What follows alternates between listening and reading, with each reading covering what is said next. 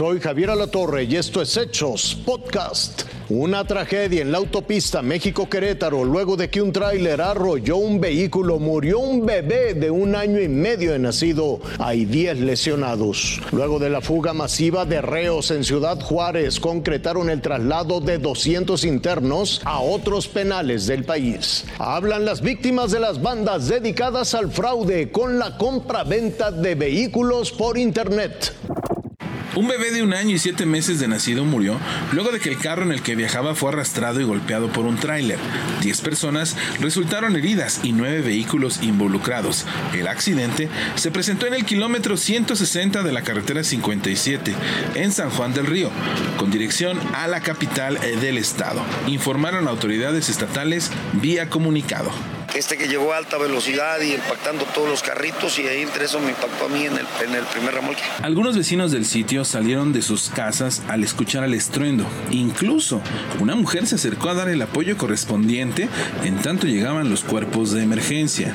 Ay, pues mira, cuando llegamos ya estaba el accidente encima y ya nada más llegamos a banderar la situación y a tratar de apoyar a las personas que estaban heridas. Elementos de seguridad de carreteras federales brindaron asistencia médica al conductor, presunto responsable, quien fue llevado en calidad de detenido al hospital.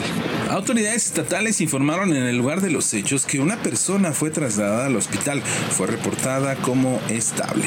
José Salas, Fuerza Informativa Azteca. Eso es lo que sucede a las 5 de la mañana al exterior del penal de Ciudad Juárez. Hay un intenso operativo de este punto hasta el aeropuerto internacional de Ciudad Juárez. Las avenidas entre el aeropuerto y el Cerezo Estatal 3 estaban sitiadas por todas las corporaciones. Antes del amanecer, vehículos blindados, escoltados por estatales, salían de los juzgados a un costado del penal. Por ahí sacaron a los internos, no en camiones como esperaban los familiares.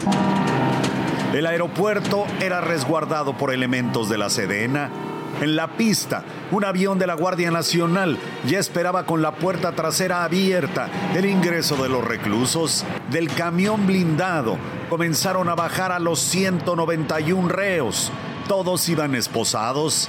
Algunos fueron colocados con las manos en la cabeza para una última revisión. Después los subieron a la aeronave para su traslado a penales federales. En tanto, por la fuga y muerte de 17 personas, el director del penal fue cesado y todos los empleados están bajo investigación. Los 30 reos evadidos aún no han sido recapturados. Además, esta ola de violencia que se vive en Juárez provocó que el consulado de los Estados Unidos cerrara sus puertas este martes, cancelando todas sus citas.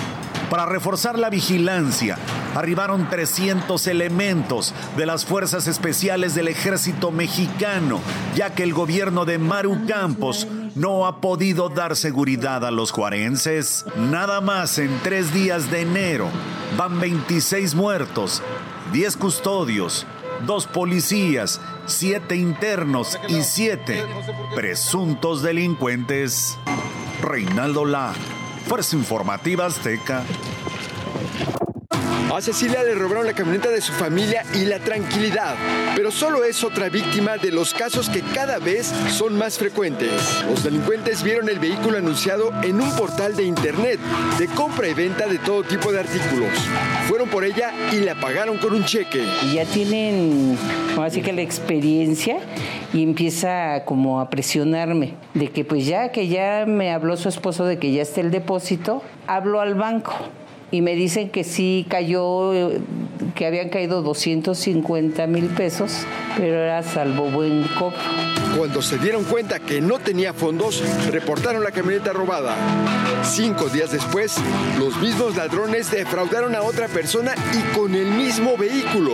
La encontraron en un tianguis que está, eh, que tiene venta de autos en Querétaro. La persona que la compró que pagó 300 mil pesos por ella. La ciberpolicía ha detectado otro modus operandi. Los ciberdelincuentes suben a internet páginas web que falsifican de los portales de empresas reconocidas para ofrecer vehículos a muy bajo costo. Actualmente hemos recibido reportes por, en este caso, el tema de las páginas falsas de ventas de vehículos.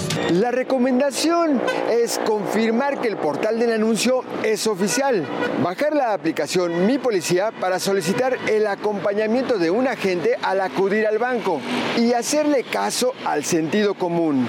No caer en ofertas extraordinarias. Javier.